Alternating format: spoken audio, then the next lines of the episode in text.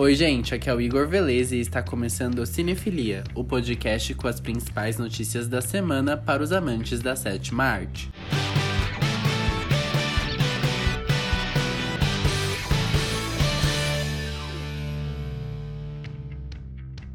A ABC confirmou nesta semana o lançamento da 17ª temporada de Grey's Anatomy para novembro. As temporadas do seriado geralmente estreiam em setembro ou outubro, porém por conta da pandemia do coronavírus houve alguns atrasos. Diretores da série anunciaram recentemente que a temporada abordará também a pandemia e alguns episódios. Eu já estou ansioso. Falando nisso, não é só Grey's Anatomy que abordará a pandemia da Covid-19. O Comedy Central postou em seu canal no YouTube um trailer do especial de South Park. O especial terá duração de uma hora e mostrará como as crianças de South Park estão vivendo após reabertura das atividades, as mudanças ocorridas e o novo normal. Iniciado em 1997, o desenho é um sucesso no mundo todo e possui inclusive filmes e jogos. O canal utilizou o poder desta franquia para instruir o público. A DreamWorks revelou um pôster inédito de Os Crudes 2, Uma Nova Era, mostrando a já conhecida família descobrindo um novo desafio, o outro núcleo familiar. A imagem está disponível no Instagram da DreamWorks e é um aquecimento para o trailer, que será lançado nesta segunda-feira, dia 21 de setembro. Além dessa novidade, Crudes 2 será dirigido por Joy Crawford, que já trabalhou em Kung Fu Panda.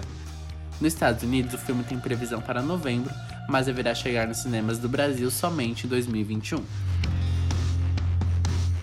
Apesar dos atrasos por conta da pandemia, o Disney Plus confirmou WandaVision para ainda este ano. A confirmação veio no canal oficial da plataforma no YouTube, que anunciou novidades ainda para 2020. Nos últimos minutos do vídeo, a série da Feiticeira Escarlate foi anunciada. WandaVision faz parte do mundo Marvel e é um dos conteúdos mais aguardados. Nintendo confirma a animação de Super Mario. O clássico jogo tem previsão de estreia no cinema para 2022. O filme será produzido pelo estúdio Illumination, o mesmo de Minions e meu malvado favorito. Lembrando que este não é o primeiro filme de Super Mario. Em 1993, a produtora Buena Vista lançou um live action que não foi aprovado pelo público. Roberto Gomes Fernandes, o filho de Roberto Bolanos, deixou a Televisa após 39 anos. Fernandes produziu diversas novelas e deixou a emissora após uma série de polêmicas ao redor do contrato entre ele e a Televisa de todo o conteúdo X-Pirito, como Chaves e Chapolin. Desde julho, nenhuma emissora do mundo tem direitos sobre essas obras. O futuro é incerto, mas rumores de um novo streaming circulam por aí. Vamos aguardar.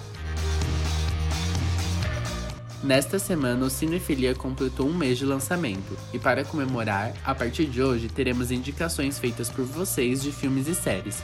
Pode ser um lançamento ou uma obra que você é muito fã.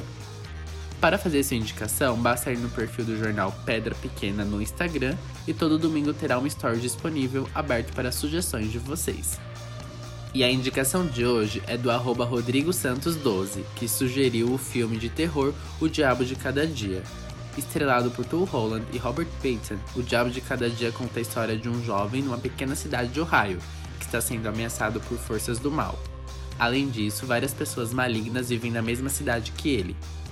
O filme é um lançamento Netflix dessa semana. Fica a indicação para este domingo. Tem algum filme ou série que você ama e quer compartilhar com o mundo? Todo domingo no Stories do Pedra Pequena você pode fazer sua indicação. Quem sabe não destacamos aqui na semana que vem. Bom, esses foram os destaques dessa semana e eu volto no próximo domingo com mais notícias. Tchau, tchau!